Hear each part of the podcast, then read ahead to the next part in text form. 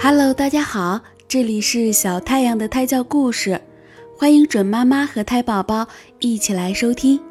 今天我要给大家讲的故事是跳舞的骆驼。秋天到了，森林里的动物们决定举行一个联欢会。联欢会在森林中央的一片大空地上举行，狮子、老虎、大熊猫、大象。猴子、骆驼、狐狸、夜莺等许多动物都来了。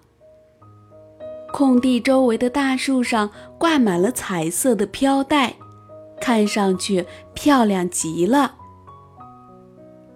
联欢会由大象和鹦鹉主持，他俩一个端庄稳重，另一个幽默诙谐，为联欢会增色不少。首先，狮子和老虎为大家表演了一曲男声合唱，震耳欲聋的歌声让大家的心房都为之颤抖。接着，野猪和狐狸又表演了一个小品，逗得大家捧腹大笑，几乎把眼泪都笑出来了。夜莺的声音动听极了，它的歌声悠扬婉转。动物们都听得入迷了。接下来，动物们都相继上台表演了自己的拿手好戏。猴子是这群动物中最聪明的一个，也最好学。每次开联欢会，它总能拿出最新的节目，所以大家最爱看它表演。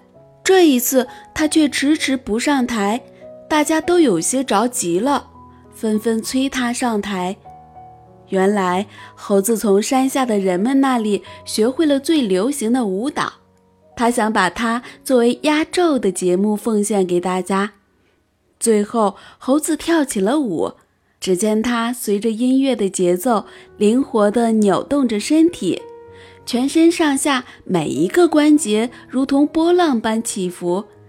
一会儿用一只手支撑做起高难度的旋转。一会儿又凭空连起，连续的翻腾，大家不时爆发出一阵阵叫好声。猴子跳完后，只听见雷鸣般的掌声响起，经久不息。骆驼的身上没有文艺细胞，所以总是做观众。他见猴子每次都受到大家的欢迎，很嫉妒。这一次，骆驼再也忍不住了。他走出来说：“我也会跳舞，今天给你们露一手。”说完，就扭动起身体，做出了许多奇怪的动作，大家看得莫名其妙。大家起初以为骆驼真的会跳舞，都很惊奇。可是看了一会儿，就觉得骆驼是在耍弄他们。他跳的舞不能给大家带来欢乐。只会扫大家的兴，所以动物们都很生气，把骆驼赶出了会场。好了，今天的故事讲完了。通过今天的故事，我们知道骆驼因为嫉妒猴子要上台表演，却没有做好充分的准备，结果被赶出了会场。所以，我希望在听故事的胎宝宝或者小朋友们。